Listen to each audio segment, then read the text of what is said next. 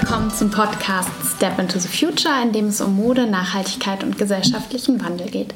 Mein Name ist Katharina und ich freue mich, euch heute mit hinter die Kulissen von Melaware zu nehmen und zu schauen, was zeichnet Melaware als Unternehmen eigentlich aus und wie sind wir als Team aufgebaut und strukturiert und mit wem würde das besser gehen als mit Henning Siedentop selbst, dem äh, Gründer und Geschäftsführer, der uns heute ein bisschen Einblicke gibt in seine tägliche Arbeit und ja so ein bisschen sagt, was, was sich vielleicht auch verändert hat in den letzten Jahren bei Melaware. Ähm, kannst du, hi Henning, kannst du vielleicht einmal kurz nochmal sagen, wann du Melaware gegründet hast und ähm, was sich seitdem verändert hat? Ja, ähm, vielen Dank ähm, für die Einladung in unserem Podcast. Ich war tatsächlich lange nicht mehr Gast. Freut mich, dass ich ähm, heute ähm, ein paar deiner Fragen beantworten kann und ähm, vielleicht auch ähm, Antworten geben kann auf das, was sich vielleicht viele schon in den letzten Wochen und Monaten gestellt haben, wenn sie bei uns gelesen haben oder unsere Podcast gehört haben. Und tatsächlich ist Melaware inzwischen über sechs Jahre alt. Wir sind am 20. Oktober diesen Jahres sie hatten wir sechsjähriges Firmenjubiläum, also 2014 wurde die Firma gegründet und wir haben 2015 das erste Produkt auf den Markt gebracht. Damals waren wir ähm, ein Gründungsteam von zwei Personen, also meine Mitgründerin und ich, hatten dann auch in den ersten ein, zwei Jahren ähm, ein oder zwei Teilzeitkräfte nur, die uns unterstützt hatten und eine was ähm, war denn das erste Produkt? Das erste Produkt war ein T-Shirt. Das haben wir 2015 auf den Markt gebracht. Das war ein ganz einfaches Fairtrade Bio Baumwoll T-Shirt zertifiziert. Also das Besondere war damals schon, dass das von Anfang an Fairtrade Cotton und GOTS, also Bio zertifiziert war.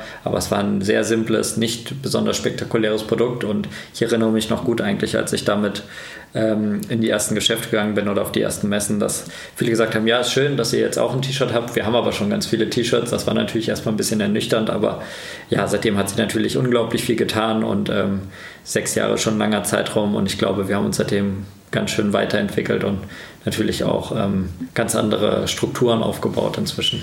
Ja, erzähl doch mal, wo sitzt das Unternehmen heute und wie viele Mitarbeiter arbeiten eigentlich bei Milaware? Stimmt, das habe ich ganz vergessen zu sagen. Also gegründet haben wir 2014 in Lüneburg.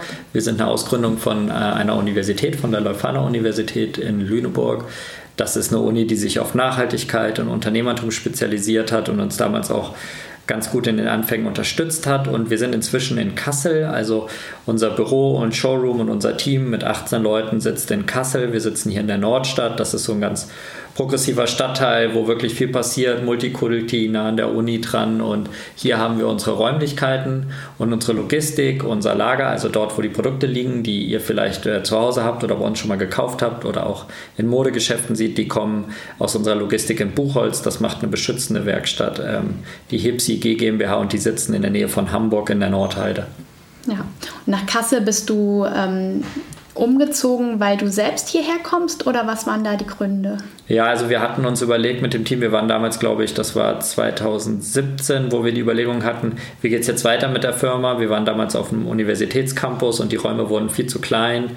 Wir hatten da 20 Quadratmeter, saßen da mit sechs Leuten und es war einfach furchtbar beengt ähm, und mussten eine Entscheidung treffen, wo gehen wir strategisch hin, um einmal halt gut logistisch angebunden zu sein, zum anderen auch Mitarbeiter zu bekommen. Und da stand so die Überlegung im Raum, geht man nach Hamburg oder nach Kassel zurück. Tatsächlich ist das auch mein Heimat, meine Heimatstadt und ich habe mir halt gedacht, da das so zentral in der Mitte von Deutschland liegt, hier sind halt viele Logistikzentren und das ist eine durchschnittliche Stadt mittlerer Größe in Deutschland, wo man auch unsere Zielgruppe, die wir eigentlich erreichen wollen, nämlich ähm, äh, einfach Menschen, die ein durchschnittliches Einkommen haben, die sich auch nur durchschnittlich für Nachhaltigkeit interessieren, aber trotzdem die höchste Qualität bekommen sollen. Und da war Kassel für mich irgendwie ein Standard, wo ich gesagt habe, wenn man das da erreichen kann, dann kann man das überall schaffen. Und ähm, dann noch gepaart mit der Tatsache, dass ich auch privat wieder hin wollte und Teile vom Team auch aus Kassel kamen, hat es uns dann tatsächlich möglich gemacht, 2018 die Firma damals mit sechs Mitarbeitern von Lüneburg nach Kassel zu verlegen.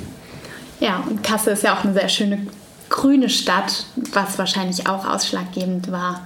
Ja, viele wissen gar nicht, dass Kassel genau halt eine große Nachhaltigkeitsszene hat, vor allem im Bereich der Energien. Also hier sind Standorte von nachhaltigen Energieunternehmen, Solaranbietern, auch Forschungszentren ähm, und wissenschaftlichen Einrichtungen. Auch die Universität hat sich jetzt äh, ähm, dieses Jahr dazu bekannt, einen ähm, sozusagen ein eigenes, ähm, einen eigenen Lehrstuhl zu machen für die SDGs, die Sustainable Development Goals und da für jeden Bereich eine Professur einzustellen. Also hier tut sich unglaublich viel und bei uns arbeiten ja auch schon immer, ähm, auch in der Vergangenheit und auch heute noch viele Werkstudenten oder Absolventen von der Universität und in Kassel werden halt sehr viele ähm, Menschen im Bereich Nachhaltigkeit ausgebildet und das ist halt natürlich super für uns, wenn wir dann auch an äh, Nachwuchs und weitere Kolleginnen und Kollegen denken. Ja, und was würdest du sagen, waren die größten Meilensteine bei Melaware, seitdem wir gegründet wurden? Ja, also wir haben ja auch schon, ich, das ist ja tatsächlich jetzt schon ein bisschen her, in den ersten Podcast-Folgen auch mal berichtet, was, wir, was uns eigentlich auszeichnet und besonders macht. Und ich denke, ähm,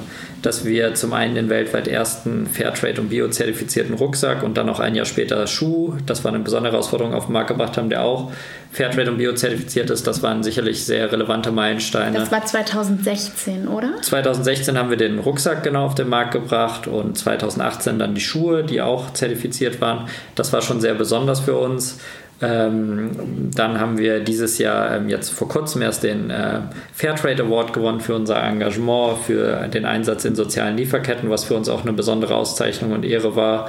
Ähm, und letztes Jahr gehörten wir zu den ersten Unternehmen, die ähm, direkt den grünen Knopf von Anfang an mit zertifiziert bekommen haben und vom Bundesentwicklungsminister ähm, überreicht bekommen haben und dass wir dort auch alle Kriterien erfüllt haben.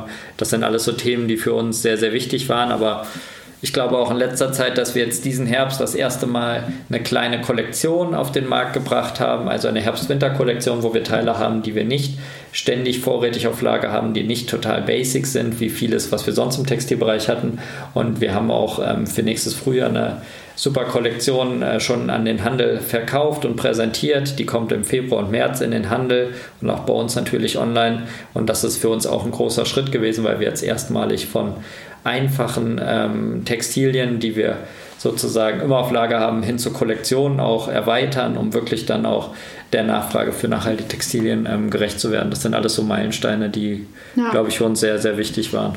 Also von den T-Shirts hin zum Rucksack, zu den Schuhen und jetzt wieder zu größeren Textilkollektionen ähm, haben wir uns eigentlich weiterentwickelt. Ja, genau. Also wir haben die Rucksäcke dann kontinuierlich ausgebaut und dafür sind wir primär bekannt geworden. Also wir haben dann unglaublich viele Rucksäcke verkauft. Vor allen Dingen von unserem Bestseller an 2.1 haben wir über 20.000 Rucksäcke verkauft. Also das ist schon ein Rucksack, den man auch wirklich täglich sieht. Das freut mich natürlich auch total, dass man dieses Modell so präsent auch in der Öffentlichkeit sieht. Aber haben dann einfach von ganz vielen gehört, warum macht ihr denn eigentlich nicht mehr Textilien und mehr Vielfalt und ähm, haben dann natürlich geschaut, wie können wir das mit unseren Standards hinbekommen, ohne da irgendwie Kompromisse machen zu müssen, weil das sieht man halt oft, dass man dann, wenn man dann vielfältiger und komplexer wird und mehr in den Bereich Mode geht und Fashion, dass man dann an den Nachhaltigkeitsstandards schrauben muss und das war uns ganz wichtig, das nicht zu machen. Deshalb haben wir uns erst gut überlegt, wie wir das machen können und haben jetzt einen Weg gefunden, wie wir das in unser Geschäftsmodell integrieren können und das geht natürlich auch nur, weil wir natürlich jetzt auch ein viel größeres Team sind und viel mehr äh, mit Spezialwissen arbeiten und einfach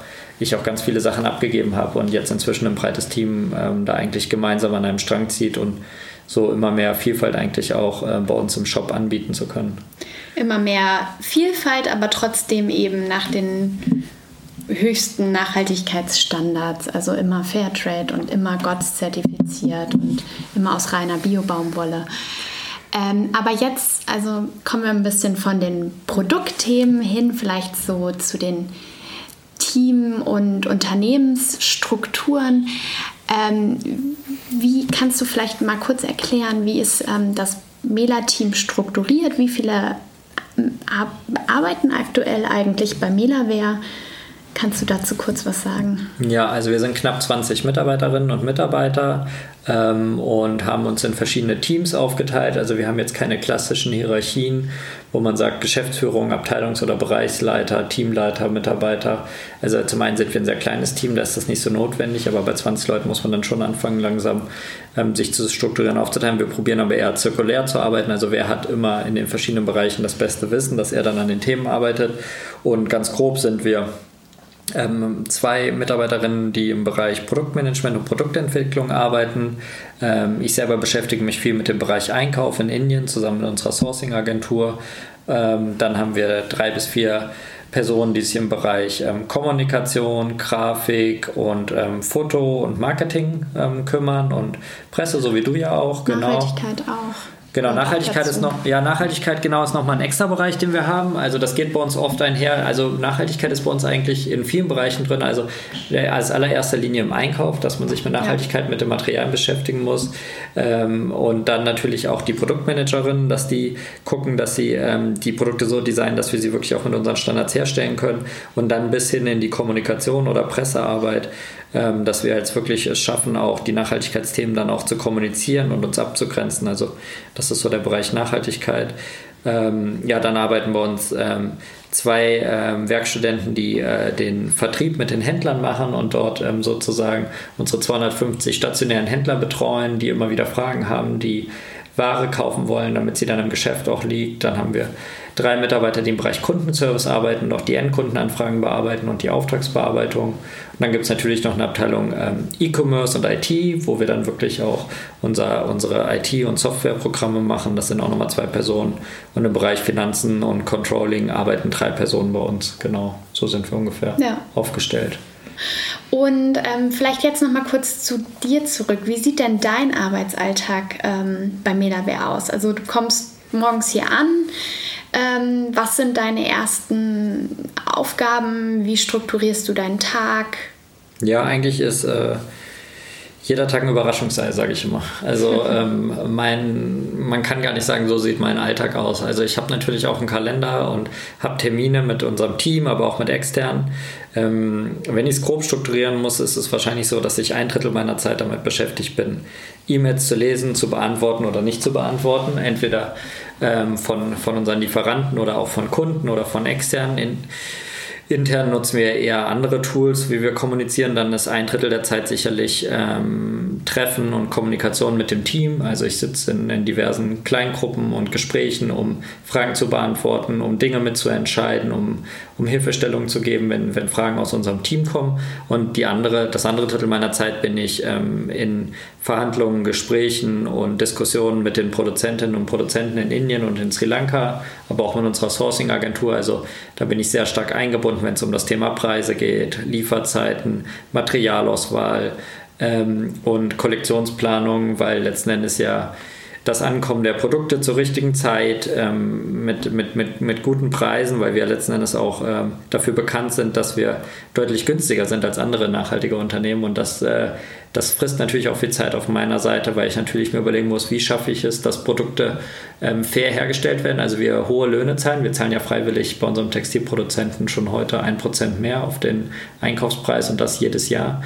Also es wird immer teurer und trotzdem auf der anderen Seite schaffen die, die Preise in unserem Shop oder auch bei den Händlern so niedrig zu lassen, dass wir wettbewerbsfähig sind, eigentlich günstiger. Und da setze ich eigentlich meine meiste Energie rein, weil ich der Meinung bin, dass Nachhaltigkeit nur dann funktioniert, wenn die Leute sich das auch leisten können.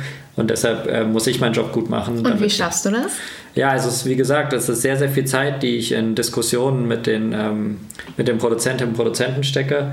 Ähm, ich kann natürlich ein paar Sachen da sagen, aber das ist ja auch Teil unseres, ähm, sage ich mal, Geheimrezeptes. Also äh, das, der Wettbewerb wundert sich immer wieder, wie wir das schaffen. Die Verbraucherinnen wundern sich. Wir kriegen oft Nachrichten, wie kann das so günstig sein? Wie geht das denn eigentlich? Ich meine, wir haben eine extra Folge auch mal im Podcast aufgenommen zum Thema Preise. Da habe ich auch mal ganz transparent an einem Produkt erklärt, wie das funktioniert. Also ich kann da jeden nur noch mal einladen, sich das anzuhören wo ich dann wirklich auch bis auf einen Euro erkläre, was kostet uns das Produkt im Einkauf, wie verkaufen wir das. Also wir, wir haben eine unglaublich schlaue Strategie einzukaufen, indem wir äh, kombinieren und Dinge zusammenlegen und äh, da sehr viel Effizienz rausholen nicht so viel Geld im Bereich ähm, reiner Werbung oder Vermarktung zu stecken, sondern eigentlich mehr das Geld in die Nachhaltigkeit und in die Produkte zu stecken und dann zu hoffen, dass es sich auch durch Weiterempfehlungen ähm, ähm, rumspricht, dass wir gute Produkte haben, gutes, äh, gute Modeprodukte und inzwischen ja auch sehr viele Händlerinnen und Händler und ähm, dann durch Skalierung dann am Ende auch bessere Preise erzielen. Ähm, sicherlich ist Indien auch ein günstigerer Standort für die Produktion, aber in unserem Fall weiß ich, dass wir so bei den ziemlich teuersten Produzenten in Indien sind und trotzdem da bleiben und es trotzdem schaffen, irgendwie Strickpullover ab 49 Euro anzubieten. Und ja, das ist die große Kunst, die wir eigentlich geschaffen haben und was unser Alleinstellungsmerkmal auch ist. Ja. Und was macht dir, wenn du jetzt so auf deine Wochenaufgaben blickst, was würdest du sagen, macht dir da am meisten Spaß und was sind ähm, so die größten Herausforderungen, vor denen du dich vielleicht lieber drückst? Am meisten Spaß macht mir eigentlich schon, wenn ich um Rat gefragt werde, wenn ich mit dem Team zusammensitze und wenn wir Entscheidungen treffen oder wenn wir neue Dinge planen, also gerade in Richtung neue Produktplanung oder auch ähm, Vertriebstouren anstehen. Also ich bin auch unglaublich gerne im Vertrieb selber mit dabei und betreue unsere wichtigsten Händler selber mit. Das macht mir sehr viel Spaß und ähm, da gehe ich auch total drin auf und da hätte ich am Alles, was das Unternehmen quasi voranbringt. Ja, genau. Also auf der einen Seite, ich, dadurch, dass ich halt auf der einen Seite den Einkauf mitgestalten kann und genau weiß, was kommt wann und in welcher Qualität und zu welchem Preis und dann ist aber auch noch in der Hand habe, die Produkte dann zu verkaufen. Und bei uns ist es ja oft so, dass wir sogar schon Orders abgeben, bevor wir überhaupt selber ähm, einen einzigen Kunden dafür haben. Und dann diese, dieser Druck und ähm, diese, diese, diese Herausforderung, dann die Produkte dann auch ähm, an die Frauen, an den Mann zu bringen, das, das reizt mich schon sehr. Und ähm, auf der anderen Seite ist es natürlich furchtbar aufwendig ähm, und manchmal auch sehr langwierig und zäh, dann, ähm, dann wirklich mit den Produzenten in Indien, dann gerade jetzt in der Zeit von Corona, wo dann alles nur noch digital geht, ähm, wo ich lange selber nicht mehr vor Ort war, dann noch den Draht zu halten und wirklich auch den persönlichen Kontakt und die Balance zu wahren zwischen auf der einen Seite fordern, aber auch nicht überfordern, die Produzenten. Und das mhm. ist schon, braucht schon sehr viel Fingerspitzengefühl und ähm, das ist auch anstrengend, weil man natürlich auch schon ähm, das eine oder andere Mal dann auch Klartext reden muss und das trotzdem alles mit einem fairen Umgang. Das ist eine große ja. Herausforderung und ja, natürlich ist es schon auch anstrengend, wenn ich immer wieder aus meinem Alltag gerissen werde. Also wer bei 18 bis 20 Mitarbeiterinnen und Mitarbeitern ist immer jemand, der irgendwas will und ähm, an der Tür klopft oder die Tür steht ja meistens auch offen und ich dann immer wieder aus meiner Tätigkeit gerissen werde und wenn ich dann erst um 17 Uhr, 18 Uhr dazu komme, ähm, irgendwie eine von meinen 200 E-Mails anzulesen und dann hoffentlich die richtige anzuklicken und nicht die falsche, dann ist das manchmal natürlich schon ein bisschen schwierig, ähm, dann irgendwie noch zu gucken, dass man dann auch die richtigen Dinge tut und nicht irgendwas vergisst oder hinten runterfällt. Wie schaffst du es denn da, ähm, Themen dann Richtung, richtig zu priorisieren und ähm, zu gucken, okay, was ist jetzt wichtig und was ist vielleicht nicht so wichtig und wo kann ich mich vielleicht auch nicht drum kümmern? Ja, das ist eine gute Frage. Also ich denke, dass da bin ich auch noch an einem Punkt, wo ich das auch noch immer weiter lernen muss, natürlich, weil man will natürlich allem und jeder Anfrage gerecht werden, aber ich habe es dann schon geschafft, dadurch, dass wir jetzt ein größeres Team sind, auch viele Dinge abzugeben ähm, und einfach dann auch da nicht mehr im Detail nachzufragen, nachzuschauen, sondern Verantwortung weiterzugeben und wirklich zu gucken, dass die großen Räder laufen, dass die großen Lieferungen kommen, dass die großen Kunden ihre Ware erhalten, ähm, dass die Umsätze stimmen, so wie wir sie geplant haben, ähm, dass die Gehälter pünktlich gezahlt werden, dass die Stimmung im Team vor allem auch gut ist ja. ähm, und dass wir auch ähm, gute neue Mitarbeiterinnen und Mitarbeiter bekommen und die, die da sind, auch halten. Also ich bin ganz stolz darauf, dass wir eigentlich äh, Fluktuation immer nur dann haben, wenn jemand wirklich aus der Stadt wegzieht oder nochmal einen Master woanders machen will und ansonsten bis jetzt eigentlich äh, eigentlich alle sehr lange bei uns sind und äh, das, das äh, hilft mir natürlich dann auch Dinge abzugeben und mit Sicherheit fällt hier und da auch mal was runter, aber ich habe ein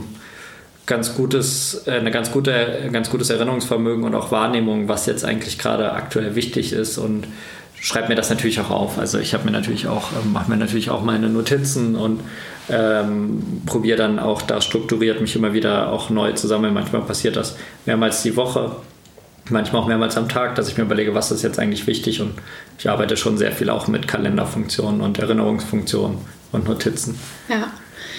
Was würdest du denn sagen, ähm, vereint das Melaware-Team so? Also alle Mitarbeiter. Gibt es irgendwas, wo du sagen würdest, ja, ähm, das haben vielleicht alle so ein bisschen in Common? Ja, also wir haben natürlich dadurch, dass eigentlich kann man bei uns ja nur arbeiten, wenn man schon irgendwie ein, zwei Mal da war zum Kennenlernen und alle gesagt haben, das passt. Also das Besondere ist hier, dass hier eigentlich nur die Leute arbeiten, die hier arbeiten wollen, aber auch wo das Team will, dass sie hier arbeiten. Und ähm, das ist natürlich schon sehr speziell, weil wir uns quasi als Team neue Teammitglieder gemeinsam aussuchen. Und da merkt man sehr schnell, wenn sich hier jemand bewirbt, ob der oder die Person das wirklich will und ob sie wirklich alle überzeugen kann. Und ähm, das geht dann am Ende nur, wenn man hinter der Sache steht. Also wenn man zum einen sagt, ich habe Lust, hier in dieser Stadt für dieses Unternehmen im Bereich nachhaltige Mode zu arbeiten und ich bringe vor allen Dingen gewisse Qualifikationen mit. Also jeder, der hier bei uns arbeitet, hat, eine, hat ein sehr großes Talent in, in einer oder mehreren Bereichen und ist dadurch natürlich auch ähm, sehr stark in dieser oder in dieser Sache und ähm, das muss man halt mitbringen, um hier quasi auch zu bestehen, weil wir schon irgendwie auch alle was erreichen wollen ähm, und uns eint, glaube ich, dass wir was voranbringen wollen, dass wir was verändern wollen. Also keiner in der Gesellschaft auch. In der Gesellschaft aber auch jeder für sich selber. Also ich glaube, jeder für sich selber hat irgendwie den Wunsch, auch Teil von einer Veränderung zu sein und nicht nur irgendwie zu lamentieren und zu sagen, irgendwie alles ist schlecht und äh, die Welt steht vor einer Klimakatastrophe und wir können alle nichts tun, sondern äh, jeder, der hier ist, sieht, dass er die Möglichkeit hat oder sie die Möglichkeit hat, etwas zu verändern und ähm, ganz nebenbei da auch noch ein gutes Gehalt äh, mitzubekommen und trotzdem in einem super Team zu arbeiten, sehr eigenverantwortlich zu arbeiten. Also alle, die, die hier arbeiten, müssen sehr ähm, engagiert und motiviert arbeiten und auch sehr eigenverantwortlich Dinge umsetzen und entscheiden. Und ich glaube, ähm, dass das eint viele hier bei uns im Team und das schweißt uns auch zusammen, dass wir so progressiv nach vorne gehen und auch so motiviert an die Sache rangehen. Ich glaube, sonst würde, würde, würden wir auch nicht so viel Innovation auf den Weg bringen, wo uns auch immer wieder gesagt wird, wie schafft ihr das eigentlich? In so kurzer Zeit mit so einem jungen Team so große Räder zu drehen, weil ich meine, einen GOTS-zertifizierten Schuh gab es einfach nicht am Markt und den Standard gibt es schon sehr, sehr lange. Und ähm, da war selbst der Standard überrascht, als wir das äh, auf den Weg gebracht hatten. Ja, das stimmt. Das ist schon beachtlich. Würdest du sagen, ist das Arbeiten in einem nachhaltigen Unternehmen äh, grundsätzlich anders, als wenn man jetzt für ein konventionelles Unternehmen arbeitet? Auf jeden Fall. Also ich habe ja selber fünf Jahre in einem konventionellen Handelsunternehmen gearbeitet und das war was komplett anderes. Also das ist überhaupt nicht vergleichbar. Und ich würde sagen, es ist auch nochmal ganz anders, ob man in einem großen konventionellen Unternehmen arbeitet oder in, in einem kleineren nachhaltigen Unternehmen. Also kleinere Unternehmen und nachhaltige Unternehmen stehen halt für einen Purpose. Die wollen halt was verändern. Sie haben halt ein Ziel vor Augen, was mehr ist als äh, Gewinn- oder Profitmaximierung für irgendwelche ja. Inhaber, sondern es geht ja darum, gemeinsam ein Ziel zu erreichen, was über das des Geldverdienens hinausgeht. Und ähm, das habe ich halt ganz oft vermisst in den, in den konventionellen Unternehmen und das höre ich auch immer wieder von Bekannten oder Freunden, die in konventionellen Unternehmen arbeiten, dass man da vielleicht ein, äh, ein Stück weit mehr Geld verdienen kann und vielleicht auch an der einen oder anderen Stelle ein bisschen mehr Freiheit oder Freizeit hat, aber äh, relativ schnell kommt dann so ein bisschen die Ernüchterung, was mache ich hier eigentlich, für wen mache ich das eigentlich, ähm, dient das dem Planeten oder schadet das dem Planeten? Und ähm, ich glaube, jeder, der in einem Unternehmen wie Melaware arbeitet, weiß, ähm, warum er morgens aufsteht, was er da tut und für wen er das macht. Und ähm, ich glaube, das ist doch eine tolle Sache, wenn man dann irgendwann auch darauf zurückschauen kann und auch oder auch schon heute stolz anderen präsentieren kann oder sagen kann, was man eigentlich tut, weil man ähm, wirklich ganz konkret auch Ergebnisse sieht und auch ähm, Impact, den man generiert und wie man vor Ort wirklich was positiv verbessern kann. Ja, das glaube ich auch. Das sehe ich bei mir an der Arbeit auch so, dass dadurch, dass ich weiß, wofür ich Sachen mache, äh, bin ich auch viel mehr bereit, meine Zeit zu investieren und mehr zu geben, als ich jetzt vielleicht eigentlich in dem Job ähm, machen müsste. Und ich glaube, das eint uns als Team auch. Also natürlich ist es zum einen auch so dieser Teamzusammenhalt, den wir haben, ähm, der einem viel Kraft gibt, aber dann dieser Purpose ähm, spielt auch eine große Rolle. Ja, man merkt, glaube ich, auch natürlich, dass man zu einer besonderen Gruppe zählt, weil ich meine, wie viele Menschen gibt es ähm, in Deutschland, die in Unternehmen wie Melaware arbeiten? Ich meine, es gibt ja gar nicht so viele nachhaltige Unternehmen, die wirklich sich zum Ziel gemacht haben, ähm, die Modeindustrie zu verändern. Also ich meine, viele davon kennen wir von den Modemessen und da gibt es äh, auf jeden Fall einige andere, die das auch haben, aber die breite Masse konsumiert immer noch konventionelle Produkte und die meisten Menschen arbeiten immer noch in Unternehmen, die konventionelle Produkte produzieren und ich meine, ähm, da ist man, glaube ich, schon privilegiert, wenn man auch die Möglichkeit hat, in so einem Unternehmen zu arbeiten. Es gibt ja gar nicht so viele Arbeitsplätze. Also viel mehr Leute würden das bestimmt auch gerne machen und sich wünschen von ihrem Arbeitgeber oder ähm, auch in so Unternehmen sich bewerben und dort arbeiten. Aber ähm, leider gibt es ja noch äh, gar nicht so viele Möglichkeiten. Also ich denke, das kommt jetzt aber immer mehr und immer mehr Menschen werden die Möglichkeit bekommen. Ja, und immer mehr Menschen sollten vielleicht auch die Initiative ergreifen, ähm, ihre eigenen und nachhaltigen Ideen in Taten umzusetzen und zu gründen. Ähm, hättest du noch einen Tipp, ähm, den du Leuten auf den Weg geben würdest, die ähm, vielleicht so eine Idee haben, ein nachhaltiges Unternehmen zu gründen? Was würdest du denen raten? Ja, also ich glaube, es gibt zwei, also ich glaube, man kann auf jeden Fall den Weg gehen, etwas zu gründen und Neues zu machen, aber ich würde mir immer überlegen, bevor ich was Neues gründe, ähm, kann ich auch in dem Rahmen, wo ich bin, schon etwas verändern, weil man kann zum Beispiel auch als Intrapreneur, also als Mitarbeiter in einem Unternehmen oder als Entscheider ähm, auch Dinge verändern oder angehen. Und der Impact, der Hebel kann viel größer sein, als etwas Neues anzufangen. Und ähm, der Weg ist oft sehr steinig und lang, wenn man was Eigenes gründet. Und bis man dann wirklich Ergebnisse zieht, braucht man einen langen Atem. Also ruhig auch erstmal schauen, was kann man in dem eigenen Bereich machen oder wo kann man sich bestehenden Initiativen anschließen oder Projekten oder Firmen.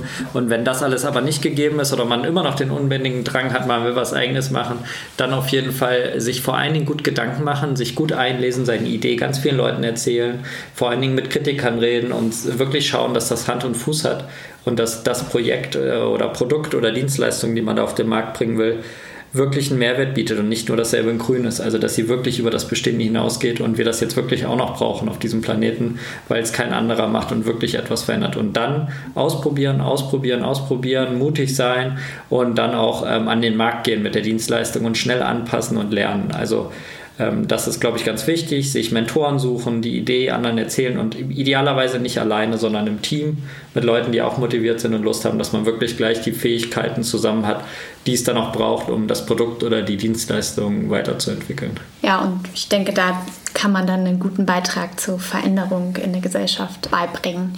Äh, ja, vielen Dank, Henning, für die vielen Einblicke in Melaware, in deine Arbeit aber auch in deine Rolle als äh, Geschäftsführer und Gründer.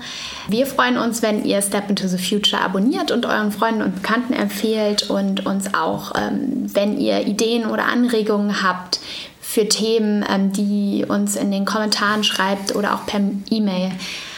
Und bis zum nächsten Mal. Tschüss!